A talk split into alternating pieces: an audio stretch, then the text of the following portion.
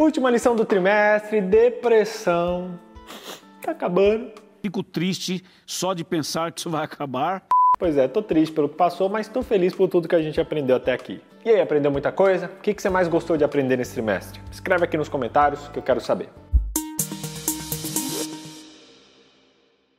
Nosso objetivo nesse trimestre foi mostrar um panorama geral sobre o plano de Deus para a sexualidade e te ajudar a desfrutá-la em sua plenitude. Hoje, inclusive, a gente vai falar sobre pureza. Como sexualidade abrange o corpo, a mente, o espírito e quase todos os aspectos da identidade humana, uma violação na sexualidade afeta todo o ser. Por isso, gente, a pureza não é apenas uma ação, mas é um estado de harmonia onde todas as áreas da nossa vida trabalham juntas para promover uma vida plena. Filipenses capítulo 4, verso 8 nos aconselha a ter pureza em tudo, inclusive na sexualidade. A Bíblia enfatiza em vários textos que os jovens precisam valorizar a pureza. Meu livro preferido, a carta de Paulo ao jovem Timóteo, enfatiza a importância de ter um coração e uma consciência pura. Dá um print aí nesses textos e lê eles depois porque tem conselhos incríveis dentro deles. Deus pode usar poderosamente uma geração de jovens que tem a mente limpa e o coração puro. O livro do Apocalipse descreve um povo ao longo da história que teria essa pureza capítulo 12 mostra uma mulher vestida com a pura luz do céu, representando a verdadeira igreja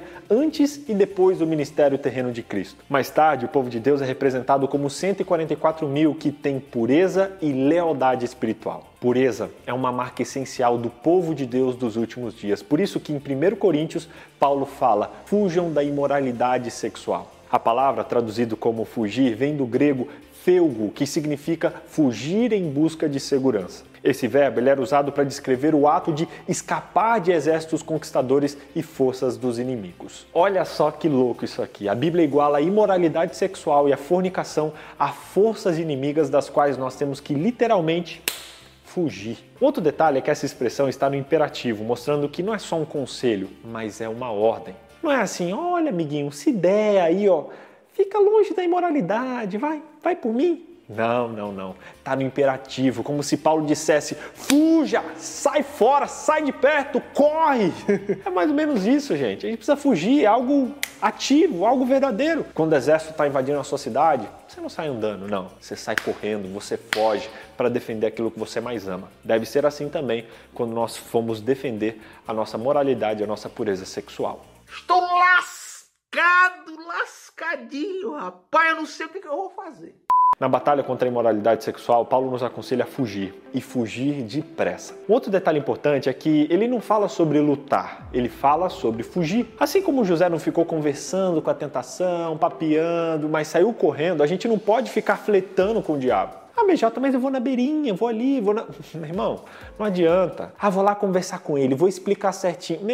Não adianta. Não, vou só trocar ideia. Não dá espaço para o inimigo. O inimigo tem uma lábia muito melhor do que a sua não caia no conto do vigário. A Bíblia diz que José saiu correndo, ele não deu papo, ele não deu nem tempo para conversar, ele deixou inclusive as suas roupas lá na mão da mulher atiçada de Potifar. A palavra fugiu é encontrada quatro vezes nessa história. Tem muito jovem querendo conversar com o pecado, dar explicação, dar desculpa. Eva fez isso e não deu muito certo. Você não é chamado para lutar contra o pecado, mas para fugir do pecado. Senhora, senhora, José nos dá um grande conselho para permanecermos puros, que é entender que precisamos ser fiéis não apenas a homens, mas a Deus. Ele não estava preocupado com o perigo de ser descoberto ou então de ser punido pelo seu chefe, não. O seu foco principal era o seu relacionamento com Deus. Entenda uma coisa: você não permanece puro para a pessoa com quem você vai passar o resto da vida. Não, você permanece puro para Deus. Você foge de ver pornografia por amor e honra a Deus. Você foge do sexo antes do casamento por amor e honra a Deus. Você foge do adultério por amor e honra ao Deus que te ama, que morreu por você e que vai vir te buscar. Eu falei isso para minha esposa uma vez, falei, eu sou fiel a você não pelo compromisso que eu fiz com você, mas pelo compromisso que eu tenho com Deus. A sua esposa, o seu companheiro, o seu pastor não está do seu lado sempre te vigiando, mas Deus está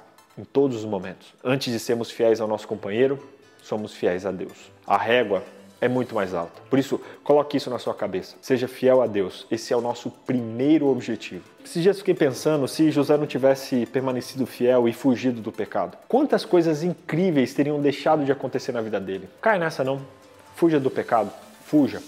Seja fiel a Deus. Ah, e me dá uma ajudinha? Escreve aqui nos comentários que princípios de José você acha que podem ser aplicados a nós hoje. O que, que José tinha que o ajudou a vencer a tentação que nós podemos usar hoje também? Escreve aqui embaixo que eu quero ler e aprender também. Fato é que nós precisamos fugir da tentação, porque quando você menos espera, ela te pega de surpresa. Existe um ciclo que acontece na queda dos seres humanos, que é tentação, consideração, escolha, ação, hábito e vício.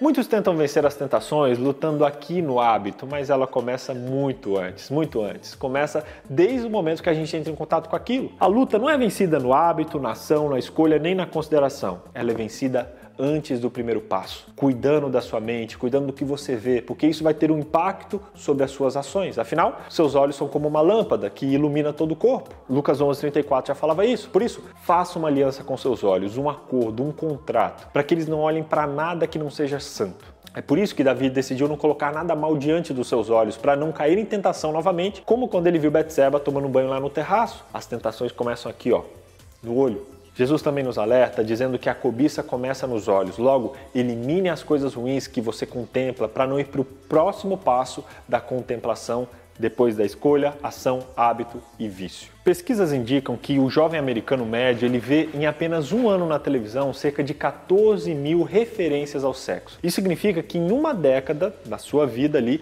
ele teve contato com praticamente 100 mil mensagens sobre o sexo e a grande maioria delas desassociada do casamento. Além do mais, cerca de um quinto de toda a publicidade atual usa conteúdo abertamente sexual para vender os seus produtos. O próprio fundador da Playboy falou que a principal força civilizatória do mundo não é a religião, mas o sexo. Sexo vende, é por isso que ele aparece em praticamente tudo hoje em dia. O ator Pedro Cardoso, inclusive, fez um vídeo falando sobre isso. Depois assista, vou deixar o link aqui na descrição. Precisamos nos proteger, precisamos nos cuidar, proteger os nossos olhos, porque eles são as janelas da nossa alma. Esse é um passo essencial para você que deseja ser puro para Deus. Outro detalhe é cuidar das suas companhias. A gente se preocupa muito com a opinião dos que estão à nossa volta. Logo, se eles forem pessoas sem princípios, eles vão nos influenciar para o mal. E o contrário também é verdadeiro. E aí você me pergunta, BJ, como escolher bons amigos então? Como saber, inclusive, se os amigos que eu tenho são amigos verdadeiros que vão me levar para perto de Cristo? Eu fiz um vídeo falando sobre esse assunto, sobre características de amigos verdadeiros. Assiste depois lá no meu canal. Essas características, inclusive, vão ajudar você a encontrar não apenas um bom amigo, mas também a pessoa ideal com quem você vai se casar. É interessante que essa pessoa seja primeiramente um amigo, uma amiga. E quanto a relacionamentos, é importante a gente saber que não deve apenas evitar os relacionamentos ruins, mas desenvolver os bons relacionamentos, pois como ferro afia o ferro, o homem afia o seu companheiro. Será que os seus amigos têm te afiado para ser uma pessoa melhor? Ou tem acontecido o contrário? Por fim, eu te aconselho a cuidar do seu coração. Pureza, ela vem de dentro para fora. Encha-se de Cristo, tenha Deus no centro da sua vida e você vai ter força para uma vida verdadeiramente pura. Ore, leia sua Bíblia, esteja em contato com as coisas do alto. Se você estiver sendo tentado, conte isso para Deus. Se você caiu, conte isso para Deus. Se você ama o pecado, fale isso para Deus. Fala que você está fraco. Deus vai te fortalecer. Ele quer ter um relacionamento sincero com você. Por isso, Abra o seu coração para Ele. Resumindo, então, primeiro, Deus se importa com a nossa pureza sexual. Segundo, não fique lutando contra o pecado, fuja dele. Terceiro, cuide daquilo que você vê. Quarto, escolha bem as pessoas com quem você anda. E quinto, tenha Deus como seu melhor amigo. Foi um prazer estudarmos juntos nos últimos três meses o tema da sexualidade. Essa lição foi demais. Mas eu gostei dessa, dessa, desse esquema que vocês fizeram. A sexualidade é muito importante na nossa vida. Ela tem sido atacada por Satanás porque ela é muito importante para você ter uma vida plena e feliz. Por isso eu espero de coração que os conteúdos que a gente estudou tenham feito a diferença na sua vida. Por hora, do fundo do meu coração, eu quero orar por você. Na verdade, a gente orou muito antes dessa lição começar, pedindo que Deus transformasse a sua vida, que Ele fortalecesse você nesse aspecto. Não seja moldado pelos padrões do mundo, não faça o que todo mundo faz, não faça, faça o que Deus mandou você fazer. Tenha a Bíblia como base da sua vida, use ela como regra de fé e prática e faça apenas o que ela aprova. E eu te garanto que você vai encontrar a vida plena, não apenas nessa terra, mas também no céu. Cuide da sua sexualidade, mantenha o seu corpo limpo, seja instrumento para fortalecer e levar outras pessoas a uma vida pura. Essa característica é essencial do povo de Deus nos últimos dias e eu sei que você faz parte desse povo, por isso eu tenho certeza que Deus vai te ajudar e te fortalecer nessa questão da pureza sexual. Estude mais sobre esse assunto estude mais sobre esse tema, fale mais sobre isso para as pessoas e vamos juntos preparar um povo puro e sincero que estará pronto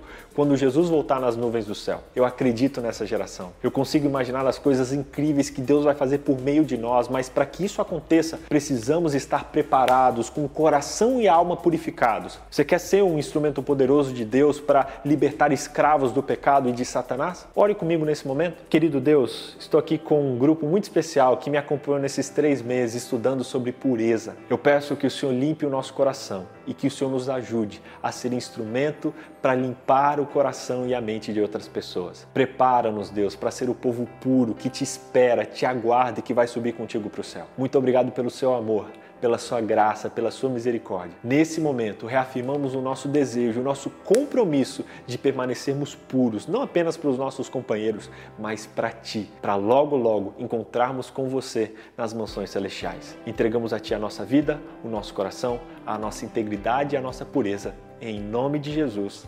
Amém.